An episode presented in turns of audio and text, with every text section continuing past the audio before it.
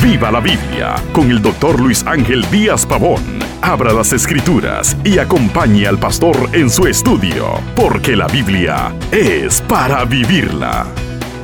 Hoy escuchamos mucho que las mujeres son dueñas de sus cuerpos, pero ¿son acaso las madres dueñas de la vida de sus hijos?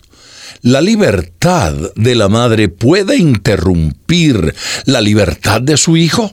Veamos hoy el aborto como un homicidio. Como ya he dicho anteriormente, el aborto es homicidio. El aborto es un pecado no solo contra el prójimo, sino contra Dios mismo. La Biblia nos estimula a hacer el bien. En Deuteronomio capítulo 6, versículo 18, la Biblia dice, y haz lo recto y bueno ante los ojos de Jehová para que te vaya bien y entres y poseas la buena tierra que Jehová juró a tus padres.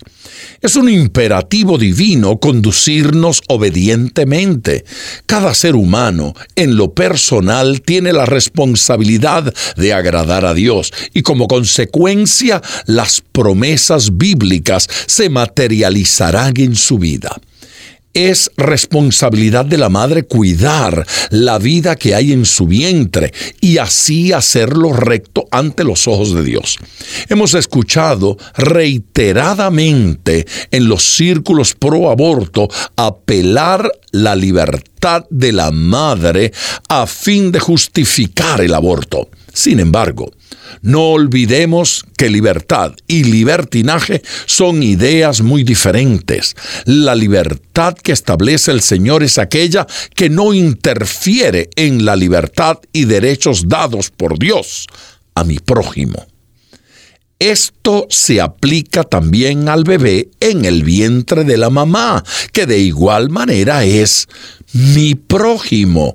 En primera carta de Pedro, capítulo 2, versículos 16 y 17 leemos, como libres, pero no como los que tienen la libertad como pretexto para hacer lo malo, sino como siervos de Dios, honrad a todos, amad a los hermanos, temed a Dios, honrad al rey. La libertad cristiana es el rompimiento con la esclavitud del pecado. Quien presume de libertad y hace lo malo en realidad no es libre, sino esclavo de su maldad. La verdadera libertad es la libertad en Cristo que propicia la armonía en amor hacia los hermanos y sobre todas las cosas el respeto a Dios y lo establecido por Él. Tal vez el bebé no ha llegado en el momento más apropiado o es fruto de un error. Esto puede provocar ansiedad en sus familiares, pero la Biblia le aconseja en primera carta de Pedro capítulo 5 versículo 7, echando toda vuestra ansiedad sobre Él, porque Él tiene cuidado de vosotros. La ansiedad es un mal que aqueja a todo ser humano en algún momento de la vida, y el Señor, que conoce esta realidad, nos exhorta a depositar esta sobre Él siendo conscientes que hay un cuidado especial divino sobre los que le temen.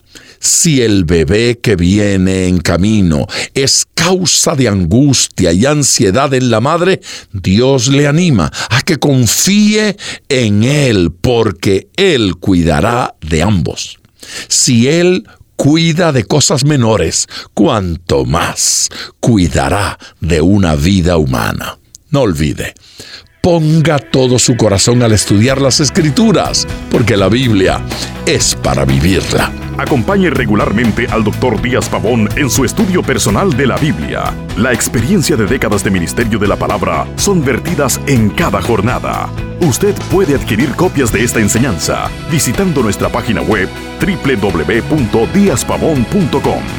Esté atento, participe en nuestro próximo estudio y viva la Biblia.